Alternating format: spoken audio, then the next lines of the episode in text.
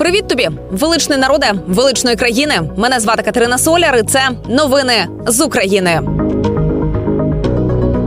Триває 342-га доба нашого героїчного протистояння ворогу. Доба, яка наближає Україну до перемоги і до встановлення нових чергових рекордів. Я зараз про рекорд з ліквідації окупантів за місяць. От за січень, до речі, маємо 20 тисяч 780 тих, хто прийшов на нашу землю, побачив її і подох. Станом на ранок, 31 січня, орієнтовно втрати російських окупантів становлять приблизно 128 тисяч осіб. От лише минулої доби 850 окупантів доволі успішно пройшли і коли лікування, і осколкотерапію. І з огляду на графік втрати росіянців ростуть третій місяць поспіль. У листопаді було ліквідовано 16 тисяч 970 окупантів. Ну а в грудні 17 тисяч 280 тих самих освобождітелей. Якщо ж подивитися графіки по техніці, то тут майже немає хвилі по втратам, окрім двох позицій: бойові броньовані машини і автомобільна техніка. Тому і надалі все вирішує піхота. Ну принаймні вони у тому впевнені, що все може вирішити піхота, яка буде перти на важку техніку збройних сил України. Ну і до речі, про важку техніку Джо Байден відкинув можливість постачання Україні винищувачів F-16. Ну кричать в один голос усі пропагандисти, які почули відповідь президента США журналістам. Але тут є нюанс. Просто на Росії неправильно перекладають англійську. «No» з англійської на українську перекладається як так, але трохи пізніше.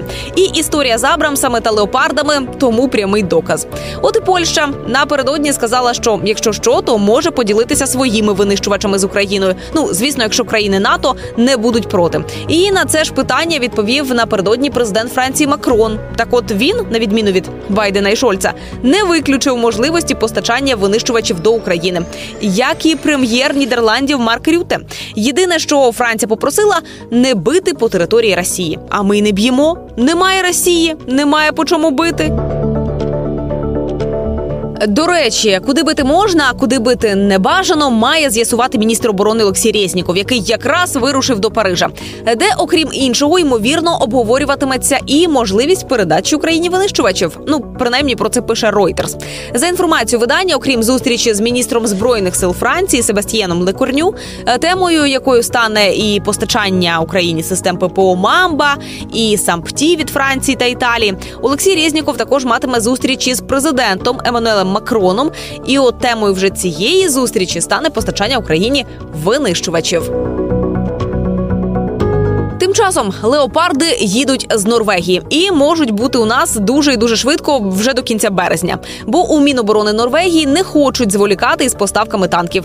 Стосовно кількості танків, Осло наразі не називає точне число. Відомо, що скандинавська держава має на озброєнні 36 таких танків Леопард 2 а 4 І це та ж модифікація, яку передасть нам і Польща. Можливо, звісно, не так швидко, як 60 Бредлі, які вже на шляху до України. Транспортне командування збройних сил США повідомило про відправку першої партії бойових машин піхоти Бредлі в Україну, і вони мають забезпечити українським силам додаткові наступальні та оборонні можливості для захисту своїх кордонів від незаконного вторгнення Росії. І раніше повідомлялося, що перші бойові машини піхоти Бредлі мають прибути до України у відносно близькому майбутньому. Ну і відповідно. От воно вже сьогодні. І Данія пообіцяла передати Україні 19 самохідних артилерійських установок Цезар. І якщо ви думаєте, це багато, чи це мало, чи нам цього вистачить, то я вам скажу, що це всі гаубиці, які є в наявності у цієї країни. І про це повідомила прем'єрка Данії. Також Данія стала однією з перших країн-партнерів, яка прийняла пропозицію нашої держави взяти шефство над відбудовою в Україні, зокрема міста Миколаєва.